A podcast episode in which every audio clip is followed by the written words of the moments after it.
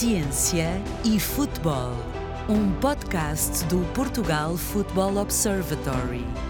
Ciência e conhecimento para um futebol melhor.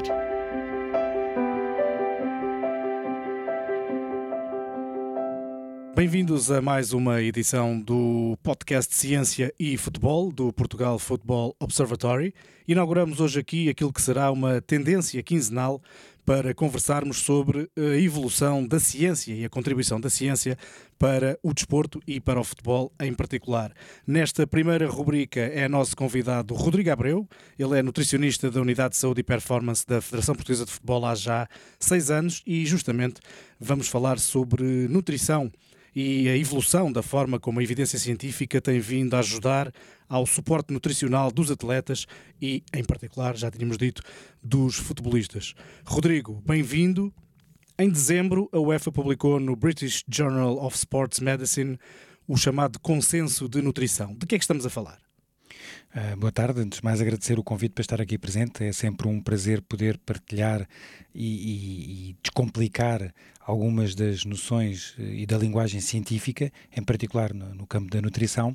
E, e, começando justamente pelo documento que, que, estamos aqui a referir, este documento de consenso do, de, de, peritos nomeados pela UEFA, que foi publicado no final do ano passado, ele procura fazer também isso para todos aqueles que têm que lidar com os aspectos nutricionais e, alimentação dos, dos, jogadores de futebol.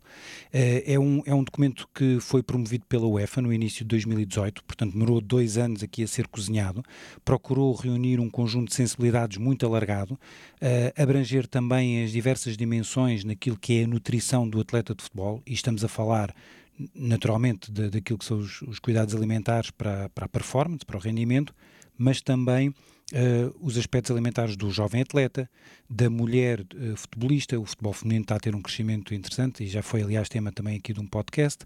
Uh, o papel da nutrição na prevenção e na reabilitação de lesões no futebol Portanto, há aqui todo um conjunto de dimensões onde a nutrição pode desempenhar um, um papel importante no, neste suporte ao jogador e o que estes peritos fizeram foi isso. Eles tentaram então reunir a evidência que existe, a evidência científica que existe em torno destas matérias, sistematizaram, organizaram por eixos e produziram um documento que é um documento open access, ou seja, qualquer pessoa se googlar UEFA Nutrition Consensus vai encontrar um, este PDF, pode lê-lo. Ele tem algumas tabelas precisamente para facilitar a sua aplicação prática e é um documento de suporte bastante útil, sem dúvida. A nutrição de um futebolista é radicalmente diferente de, de, de um não atleta ou de um atleta de outra modalidade? tem as suas características próprias e, e, elas são também ditadas pelo, pelo próprio contexto competitivo. Uh, nós, por exemplo, na Federação, uh, constatamos isso na nossa prática, porque nós acompanhamos a, jogadores de futebol profissionais, de elite, mas os cuidados que nós temos que aplicar são ligeiramente distintos daqueles que são aplicados quando eles estão no clube. Ou seja, o atleta, quando está no clube, está numa estrutura, eh, pronto, com os, com os seus restantes colegas, uh, tem uma equipa permanente, é, é a mesma equipa durante toda uma época, eles conhecem-se, têm um ciclo de um jogo por semana, às vezes dois, e, e portanto podem ser intervencionadas diversas áreas. Por exemplo, o controle da composição corporal um atleta, eh, um jogador de futebol no clube pode fazer uma alimentação para reduzir a massa gorda, aumentar a massa muscular. Mas, por exemplo, este mesmo atleta, quando é eh, convocado para, para a seleção nacional, o tempo que está connosco, aqueles 10 dias, em que tem dois jogos, às vezes três, eh, naturalmente que a prioridade das estratégias nutricionais é diferente, é nomeadamente a recuperação. Temos três jogos em 10 dias, portanto nós queremos recuperar os atletas rapidamente para que eles estejam em condições ótimas de jogar e, e preservar a, a sua saúde, reduzindo o risco de lesão. Portanto, isto para, para dizer que os cuidados nutricionais do jogador de futebol têm sempre partir de uma base, e essa base é, é, uma base quase, eu diria, de senso comum, de ter uma alimentação variada e equilibrada. Não faz muito sentido estarmos a discutir o que é que o jogador deve comer antes do jogo ou logo a seguir se a base não estiver lá. Portanto, garantir essa base. E depois, sim, há cuidados específicos, estratégias específicas que são aplicadas conforme o momento e conforme o contexto em que o jogador uh, faz a sua atividade. Estava a falar de reuniões na UEFA, mas também houve, eh, na Federação Portuguesa de Futebol, nomeadamente, houve uma reunião também sobre consenso eh, nutricional eh, no ano passado e existe até um artigo que, que está submetido para publicação, é assim? Verdade, eh, foi com muito gosto que a Federação, ano passado, em fevereiro de 2020, momentos antes de, de, de nos rebentar a pandemia aqui na, nas mãos e na, nas nossas vidas, conseguiu pela primeira vez reunir os nutricionistas dos clubes da Primeira Liga, uh, reuniu também um conjunto de peritos nesta área de nutrição e performance no futebol, foi esse, aliás, o título da conferência. E, e, foi uma conferência que teve dois dias. Num primeiro dia, estes peritos estiveram reunidos para discutir as suas experiências, fazer alguma revisão e, e visitar qual a evidência que existe em torno de, de, dos cuidados nutricionais que se podem aplicar ao jogador de futebol.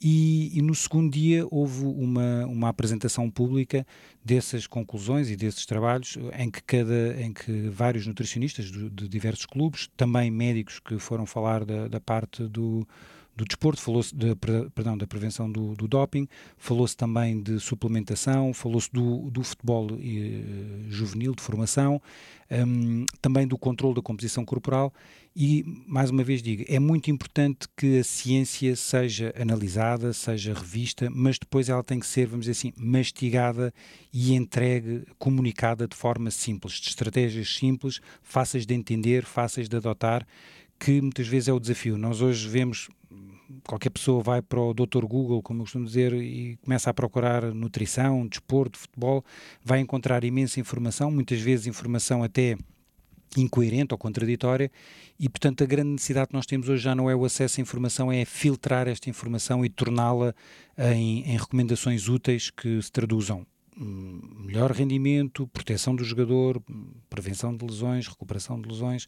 Portanto, esse é o desafio que nós temos hoje e foi esse também o contributo que esta conferência pretendeu dar. Ainda falando de publicação e de difusão de informação, há também um artigo em submissão, creio eu, de parceria da Federação Portuguesa de Futebol com a Universidade Nova sobre a utilização de suplementos no futebol feminino de elite. Eh, quer-nos falar um pouco mais sobre, sobre essa experiência e até porque o primeiro estudo do Portugal Futebol Observatory, como sabemos, foi justamente sobre o futebol feminino. Sim, o futebol feminino está a ter um crescimento notório.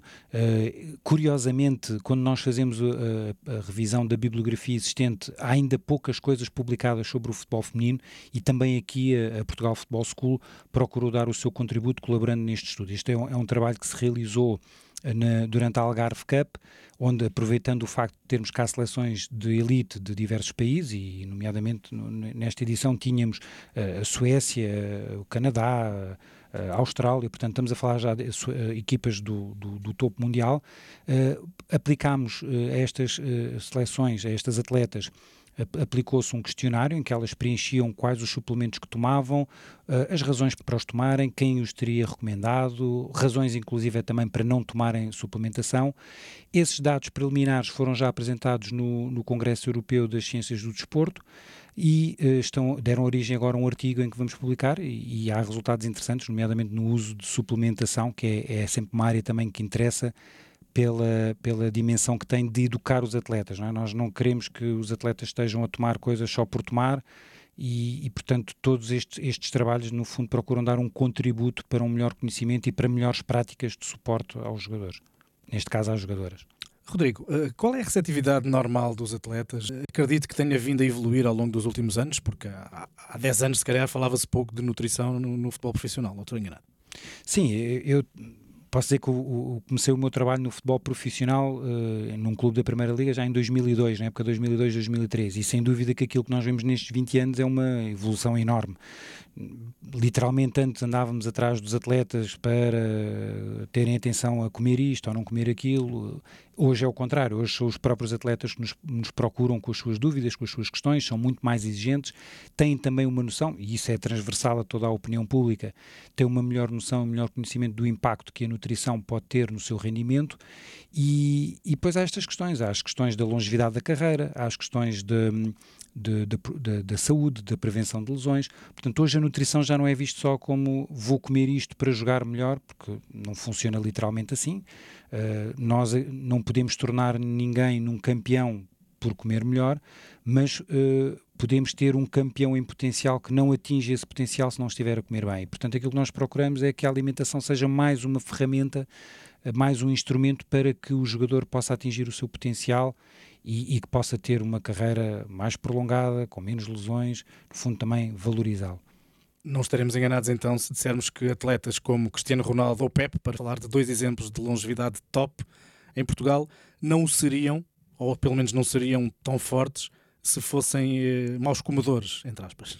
É verdade, é, aliás, é, eles aplicam esses cuidados na, na, alimentação, como aplicam também no sono, como aplicam também nas, nas estratégias de recuperação, ou seja, nós estamos aqui a falar, uh, o rendimento, a performance é, é, multifatorial, depende de vários fatores e, e, portanto, já descontando o talento técnico ou tático de cada um, naquilo que pode ser uh, aportado pelas equipas de suporte, a nutrição, a fisioterapia, os cuidados médicos, naturalmente que com todo este conhecimento que tem, eh, que tem vindo a evoluir, nós hoje conseguimos dar também um suporte aos atletas que se torna mais visível nesta longevidade da carreira, não é? nesta, nesta manutenção de níveis de performance que nós hoje vemos que é muito mais consistente, felizmente, entre os jogadores de elite. Foi o que havia para saber de novo nesta quinzena sobre ciência e futebol. O nome deste podcast. Dentro de duas semanas voltaremos com mais novidades do mundo científico. Rodrigo Abreu, nutricionista da Federação Portuguesa de Futebol da Unidade de Saúde e Performance. Muito obrigado pelos esclarecimentos. Obrigado eu também, foi um prazer. Ciência e Futebol. Um podcast do Portugal Football Observatory ciência e conhecimento para um futebol melhor.